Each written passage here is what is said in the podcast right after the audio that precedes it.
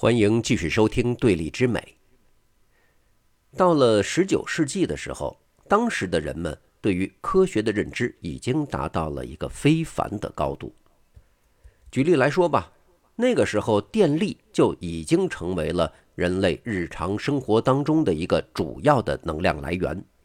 而关于电学研究，麦克斯韦尔在一八六四年写下了著名的麦克斯韦尔方程组。原则上能够解释一切经典的电学现象。在交通领域，发动机技术的发明使得日后汽车得以普及。而汽车发动机的最主要问题——热机效率和工程学问题，著名的法国物理学家卡诺早在19世纪上半叶就已经给出了预言性的答案。数学领域的分析、几何、代数还有微分方程。在应用方面都已经足够强大。与科学的发展相对应，在十九世纪，人类对于哲学的探索已经来到全盛时期。康德、黑格尔、叔本华、尼采这些在哲学史上熠熠生辉的名字，都是出现在十八和十九世纪。到十九世纪后半叶，欧洲已经基本脱离蒙昧，宗教统治力日渐衰弱。十八世纪启蒙思想家伏尔泰等人的梦想似乎正在逐步实现，同时，科学和哲学的研究成果对艺术领域的影响也逐渐显现了。印象主义之后，一大批优秀艺术家涌现而来，在艺术创新上挖掘出了各种各样新奇的视觉效果。以修拉和希涅克为代表的新印象主义艺术家就是其中的典范。他们受到科学理论的启发，并将其运用到了绘画的创作当中。修拉的代表作《大丸岛的星期天下午》是由极小的色点构成，也就是所谓的点彩画法。这种画法源于对光线的追求，与印象主义对光线的追求一致，只是修拉呢，它更加彻底。印象主义追求的是光影给人眼留下的形象，而修拉他希望通过点彩手法去构造光线本身。在烈日下，人们常常遇到某处风景被阳光照射的太过耀眼了，以至于呢会觉得景色耀眼。但是在欣赏一幅画的时候，哪怕这个画面上的光线再强烈，除了纯白色的地方，其他地方呢就很难给人以刺眼炫目的感受。这是因为啊，光线在经过颜料的反射之后，达不到足够的光强。于是，在深入研究了色彩原理之后，修拉用点彩法来提高画面的光强。点彩法的理论根源和现代荧光屏啊、显示器啊这些的成像原理是相同的。只是在修拉的时代，不要说彩色电视机，就连显像管这些东西都还没有发明。从这个意义上来说，修拉可以算是一位具有预言式的艺术家了。颜料色彩和光线色彩，咱们都知道是有一个三原色理论。颜料的三原色呢是红、黄、蓝，原则上除了白色以外。任何颜色都可以由这三原色组合得来。除了三原色外，还有白色、黑色，用以调节色彩的饱和度和灰度。那么光的三原色呢？是红、蓝、绿。原则上，所有颜色的光线，除了黑色之外，都可以用这三种颜色配比得来。根据色彩理论，颜料色和光线色。恰恰是相反的，颜料色呢是减法色，光线色是加法色。简单来说呀，就是把不同颜色的光线混合之后，光强是增加的。每加一个新的光束到原有的光束当中，不管这束光的颜色会怎样发生变化，总体它的强度是增加的。因为呢，很好理解，是有更多的光子参与了进来，能量自然就增强。但是颜料色就不一样，咱们把三种原色混合在一起，得到的就是黑色。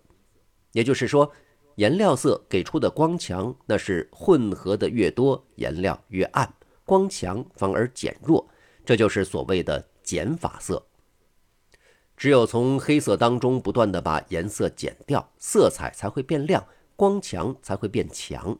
这个呢，就恰恰是为什么梵高的画作看上去要比莫奈的更加鲜亮，因为梵高奉行的是颜料不调主义，颜料挤出来以后啊，往往不经过仔细的调色就涂抹在画布上，而莫奈的画面，它的色彩灰度更高，是经过调色的结果。搞懂了这套色彩理论，修拉创造的点彩原理也就很简单了。比如呢，它要表现绿色，传统做法是把黄色和蓝色混合，因为颜料色是减法色，所以混合的绿色光强比黄色和蓝色单独的光强要弱。如果不把黄色颜料和蓝色颜料混合，而是把它们各自发出的黄光和蓝光。在光线层面上混合，这两种光线混合依然能够得到绿色光，但是光强就是增强的。所以，如果把画布上的黄色和蓝色以此的方式放在一起，让两种颜色的光分别从画布反射到人眼里，在人眼里进行黄色和蓝色光线的混合，如此得到的绿光呢，就会显得更加的鲜亮。修拉的这个想法呀。从理论上来说没有问题，但是实践上却不尽如人意。为什么呢？因为人眼实际能分辨的最小距离可以小到现代显示器的像素点的程度，这可远远超过了画家能画出的点跟点之间最小的距离。尽管修拉为了这事儿也算是尽力了，可是还是没有办法达到理论效果。不过呢。修拉确实从色彩原理得到了启发，因为光的三原色之间色彩差异较大，尤其红色和绿色互为补色，就是咱们平时经常会说的撞色，是混合起来容易成为接近黑色的一对颜色。这对颜色放在一起就会显得异常的扎眼，而这种扎眼的效果可以大幅提升画面的跳脱炫目的程度，所以。修拉在点彩画法当中要配以撞色，例如在基调蓝色的地方加上红色的点彩，那这块蓝色就会有漂浮着的那种感觉。再加上修拉的点彩法并不会把白色的画布完全填满，所以白色画布会给画面蒙上白光，让画面呢看上去更加明亮。这就好像液晶显示器的背后，它实际上是有灯光照明一样。哪怕屏幕是黑屏的，但是呢，只要你开着通着电，那呢就不是纯黑。修拉追求色彩亮度的点彩画法，其实可以看成是最早的对显示器荧光屏的追求。凑近分辨率不高的老式电视机屏幕看，就是那种 CRT 的屏幕，你会发现呢，在细微的尺寸下，可以看到荧光屏每一格都有红色、蓝色和绿色。现代科技发达了，显示器的分辨率越来越高。苹果公司推出的视网膜高清屏，咱们很多人的手机上都在用。屏幕像素点已经是小的比视网膜能分辨的最小距离还要小。所以现在呀，手机你不管是什么手机，安卓的也好，苹果也好，你拿在手心里头看，你的人眼在正常距离内是看不到红绿蓝三色组成的像素点的，跟。旧的老的 CRT 的显像管是完全不一样。那么现代的喷墨打印机呢，使用的就是修拉点彩法的原理。打印机的墨盒，咱们看只有红色、黄色、蓝色和黑色，但是它可以打出来的颜色是千变万化的。这是因为在机器芯片的控制之下，修拉追求的色彩在细部的微小距离已经可以做到了。如此来看。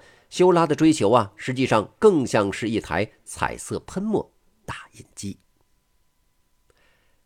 好，咱们今天就先聊到这儿，下期节目继续聊，下期再见。